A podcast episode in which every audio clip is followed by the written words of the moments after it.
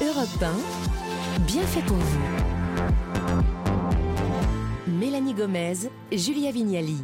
Ravi de vous retrouver sur Europe 1. Nous sommes ensemble jusqu'à midi et ce matin, on va s'aérer ensemble. Enfin, surtout, on va mettre les enfants dehors parce que c'est vraiment bon pour eux. On va en parler avec Marie Petit. Je rappelle que vous êtes enseignante, créatrice du compte Instagram Les Petits Écolos et également l'auteur du livre Élevé en plein air comment l'école dehors reconnecte l'enfant à la nature. Il s'est paru chez le Duc. Marie, euh, comment ont réagi euh, les enfants de votre classe quand vous avez euh, justement transféré la classe en extérieur, dans la forêt? J'imagine que pour eux, ça a dû faire bizarre euh, parce que ce genre de sortie, moi je me souviens qu'on était exceptionnel, hyper exceptionnel. Et on est très content, mais ça arrive une fois dans l'année. C'est comme euh, les alertes incendies là. C'est ça, ça on aimait bien, ça nous amusait aussi.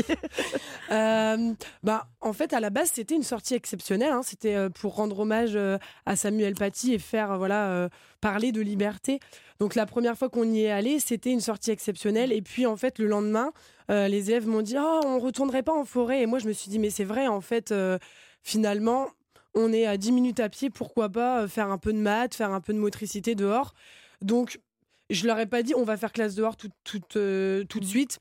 Ça s'est fait au fur et à mesure du temps. Ils ont eu envie d'y retourner. On y est retourné euh, une matinée, une journée par semaine, deux jours par semaine. Et puis après, on se prend au jeu. Et ça a été facile justement à faire accepter, je sais pas, par la directrice ou le directeur de votre école et puis par les parents bah aussi. Vous leur dites bon maintenant, vos enfants, je vais les amener faire des maths dehors. Quelles ont été les réactions? Eh ben la directrice c'était moi. Donc ah, ça, ça c'est bien. Ça, ça facilite les, choses. Et les parents d'élèves? Bah, Les parents d'élèves, alors ça peut paraître compliqué, mais en fait, euh, étant donné le sourire des enfants quand ils rentraient chez eux après la classe en forêt, franchement, euh, enfants conquis, parents conquis, mmh. je pense que le principal pour les, pour les parents, malgré tout, c'est euh, le sourire de leurs enfants quand ils rentrent. Donc, euh, quand on a des enfants qui n'ont pas très envie de venir à l'école et que quasiment du jour au lendemain ils réclament pour y aller et ils chantonnent sur le chemin. Ouais, mais alors est-ce que vous croyez pas aussi que les parents, je me fais l'avocat du diable, se disent ok ils vont en forêt, ils s'amusent, ils sont heureux, ils ont le sourire quand, ils rentrent, mais en fait ça rentre pas bien les apprentissages. C'est pas comme dans une vraie classe. La motricité en forêt ça passe, mais les mathématiques on a plus de mal à l'imaginer. Est-ce que d'ailleurs vous faites toutes les matières en, dehors ou est-ce que certaines matières c'est vraiment en, classe euh, avec un toit euh, sur la tête? Mais en fait, je me laisse, je me laissais aller complètement à mes envies. Voilà, euh, le but c'est pas d'aller, euh, c'est pas d'aller dehors pour aller dehors. Et j'ai envie de dire, euh, si on se force, c'est carrément euh, un contresens. Il y a des parents qui ont eu peur. En fait, après, j'ai enseigné dehors avec les CM1 et au début de l'année, les parents étaient très inquiets parce que on garde en tête, parce que nous-mêmes, en tant qu'adultes, on a nos souvenirs euh, d'école, euh, que l'apprentissage doit être contraignant. Mais en fait, c'est tout l'inverse. Mmh. Et toutes les études montrent que plus l'enfant, et même l'adulte, plus il prend du plaisir, plus il est dans l'émotion et plus les apprentissages restent mmh. ancrés mmh. dans la mémoire. Mais je reviens sur cette histoire de mathématiques parce que je ne le visualise pas des enfants qui font des maths au milieu des arbres. Mais je sais pas, j'aurais l'impression qu'ils vont être distraits par, je sais pas, un oiseau qui passe. Euh, euh, vous voyez, on a, ça sent la récréation de faire des maths en, forêt, quoi quand vous demandez à un enfant euh, qu'est-ce que tu retiens de ta journée aujourd'hui, il va parler que de sa récréation. Alors en fait, moi je regarde un peu comment ça se passe pendant la récré et je me dis s'il retient la récré, alors il faut que toute la journée soit la récré pour qu'ils retiennent tout. En fait, on va pas changer le fond. Le fond va être exactement pareil. On va faire exactement la même chose qui était prévue en classe, mais, euh, mais en jouant.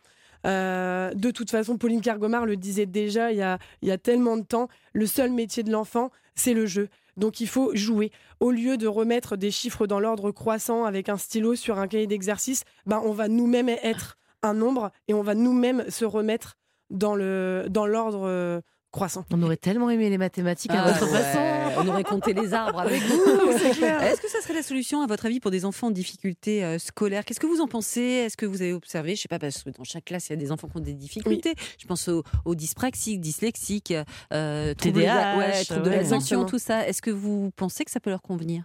Mais c'est justement avec eux euh, que ça a été euh, que les bénéfices ont été les plus flagrants parce que euh, bah, les élèves en situation de dyspraxie sans arrêt dans la classe ils sont stigmatisés. C'est-à-dire que ce sont des élèves à qui on va remettre un ordinateur. Donc en fait c'est quasiment écrit sur leur tête et ça va susciter des jalousies et des comparaisons plus tard dans la scolarité. Là dehors en fait il n'y a pas moins besoin d'écrire. Il n'y a pas besoin d'aller corriger les exercices au tableau. L'enfant est sans arrêt acteur. Il va aller chercher des étiquettes. Il va aller rassembler des choses qui vont ensemble, mm. il va conjuguer sur le sol.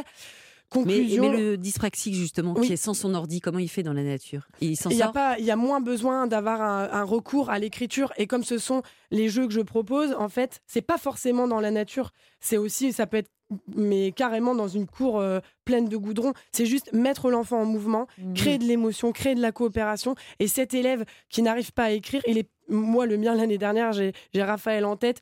Euh, et ben en fait, il faisait du basket et il était trop fort en, course, donc il était peut-être un peu moins bon en français, mais en tout cas, comme il courait vite, et ben il pouvait mettre toutes ses mmh. compétences euh, à profit de son équipe. Vous avez dit avec des enfants en âge de maternelle, des CM1, je pense par contre aux collégiens, aux lycéens, là pour le coup, écrire des dissertations, à un moment donné, ça va être obligatoire.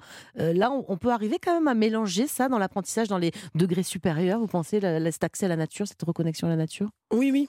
Euh, complètement. Euh, j'ai mon mari qui est prof d'SVT et il a mis en place, bah, justement, euh, un peu en s'inspirant de ma pratique, il a voulu ben, mettre ses élèves, ses collégiens dehors. J'ai même, j'ai même créé des fichiers pour faire la rentrée au collège dehors, bien évidemment. Et j'ai envie de dire que les ados dehors, c'est une telle évidence en fait. Ils ont tellement besoin à ce moment de leur vie où ils savent plus du tout où ils en sont, ils ont besoin de reconnecter, ils ont besoin de coopérer, ils ont besoin de se sentir appartenir à un groupe.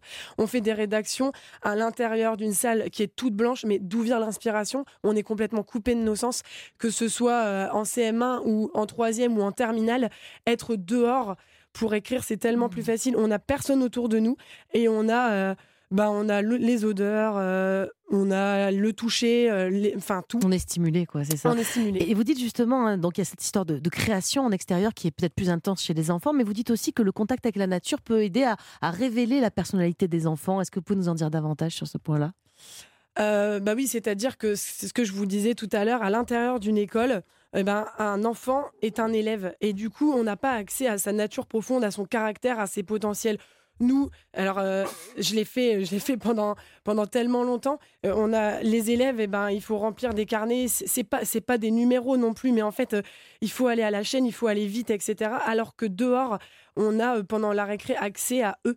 C'est-à-dire que moi, je mettais de la musique et je savais même pas que Sayana savait, euh, savait danser, que Iliano faisait du théâtre. Et là, en fait, dans la nature, c'est un espace de création qui est infini. Il n'y a rien à faire avec du goudron.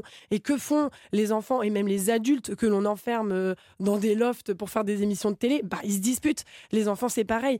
Vous les mettez en forêt avec des bâtons, des feuilles, des troncs d'arbres, etc. Ils vont jouer, ils vont créer. C'est un espace de création infini. Donc, on a accès à leur. Euh, bah, à leur potentiel et à leur nature et on connecte humain à humain et non plus enseignant à élève. Eh bien, merci beaucoup Marie Petit. On reste ensemble. Vous ne bougez pas, c'est une vanne. Vous avez le droit de, vous divertir et de, sortir du studio quelques instants. On a entendu encore beaucoup, on a beaucoup de choses encore à, expliquer hein, sur les bienfaits attendus quand on met les enfants davantage en contact avec la nature.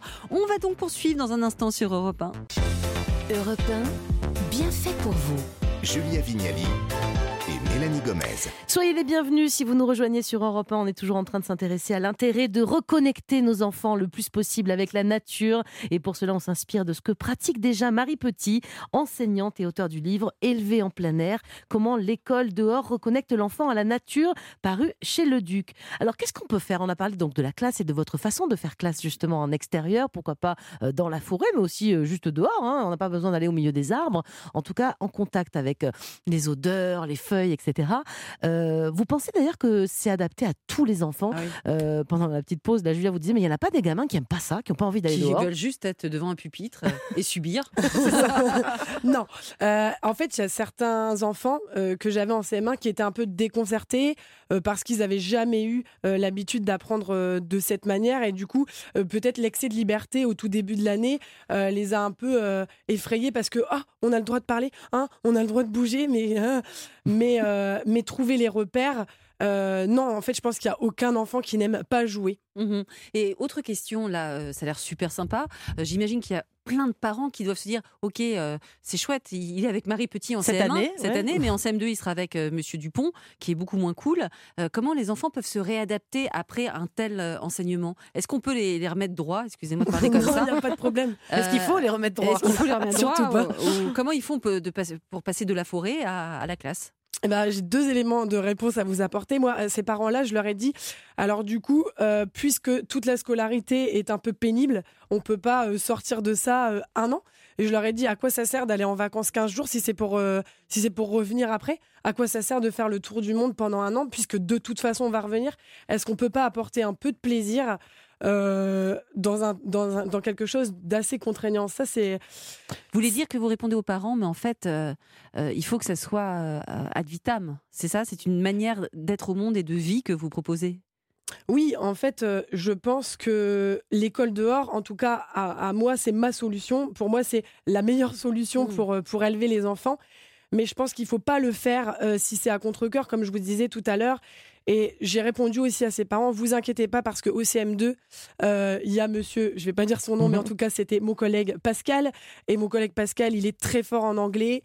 Euh, euh, et, ma collègue Marianne, elle est très forte en art. Donc en fait, je pense que tous les humains et tous les enseignants ont quelque chose de particulier mm. à, apporter aux enfants. On reste vraiment sur euh, l'authenticité. C'est aussi beaucoup de ça que je parle dans mon mm. livre, être authentique, c'est-à-dire si on est soi-même, on va trouver la voie pour faire passer de soi dans son apprentissage. Donc, il sera plus en plein air, mais il, il apprendra peut-être ses leçons d'histoire en musique par exemple. je suis sûre, qu'il y a plein d'enseignants qui nous écoutent sur Europe 1 qui se disent tiens, je vais acheter le livre pour moi aussi m'inspirer des méthodes de, Marie Petit. Alors pour illustrer un peu plus tout ce qu'on est en train de dire depuis tout à l'heure, on va prendre en ligne une maman. Euh, c'est Chloé qui, je suis sûre, adore votre méthode. Bonjour Chloé. Oui, bonjour. Alors vous êtes la maman d'une petite qui s'appelle euh, Alicia et je crois que c'est important pour vous justement, mais alors là pour le coup à la maison, on ne parle pas de l'école, mais d'initier votre fille à la nature, à la nécessité d'en prendre soin. Oui, tout à fait. Bah, pour moi, c'est vrai qu'en tant que maman qui est intéressée par ces sujets, j'ai envie bien sûr de partager ça avec mon enfant et puis euh, de lui donner aussi le goût de, de, de l'extérieur, de la nature euh, et du mmh respect de la nature. Euh, Mais qu'est-ce que vous faites Qu'est-ce que vous faites, par exemple, avec Alicia comme activité en extérieur? Donnez-nous des idées.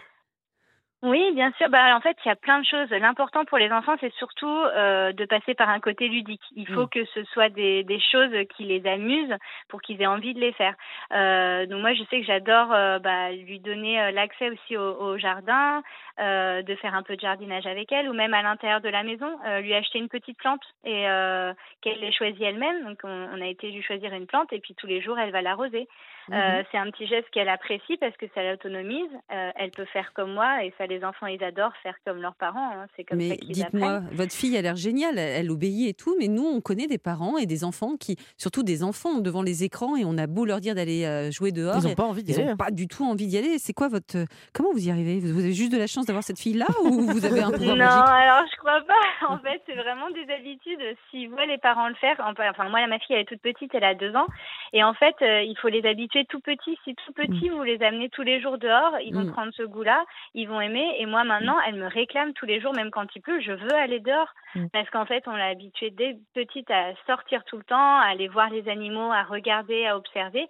Et donc, c'est des habitudes qu'elle a prises et qui maintenant, en fait, sont associées au jeu pour elle et au plaisir. Bah oui. euh, et, et, si on associe, en fait, la nature au plaisir, et eh bah, du coup, ils vont être en demande et ils n'auront pas du tout envie. Moi, elle m'a jamais réclamé les écrans. Elle n'a jamais oh, été devant les écrans.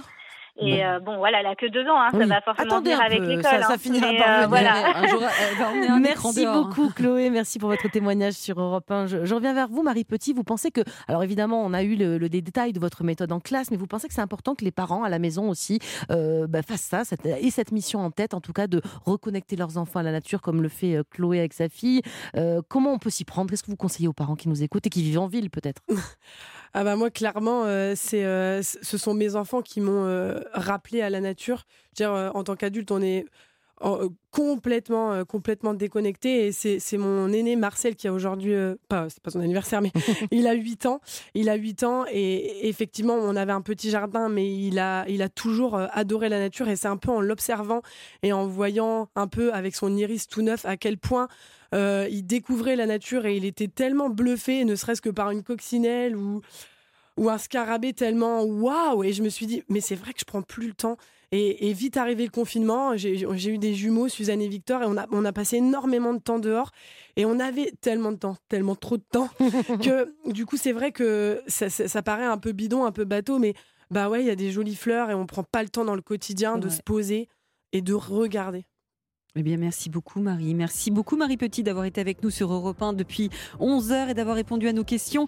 Il n'y a plus qu'à les mettre dehors, tous, hein, nos enfants, et à suivre vos conseils, et nous-mêmes d'ailleurs. Merci encore. On va changer de sujet maintenant, Mélanie. Oui, les bienfaiteurs du jour d'Europe 1 arrivent en studio. Le docteur Alexandre Marchac, chirurgien plastique et esthétique, va nous expliquer s'il y a vraiment un âge pour commencer la médecine ou la chirurgie esthétique. On passe du coq à l'âne, ah hein, complètement. La hein. nature, et puis on Voilà. rafistole un peu et la puis, nature. et puis, il y aura les lectures pour enfants de Nathalie Le Breton, comme tous les mercredis. Alors aujourd'hui, elle nous parler de livres qui mettent à l'honneur les papas parce qu'ils le valent bien. À tout de suite sur Europe 1.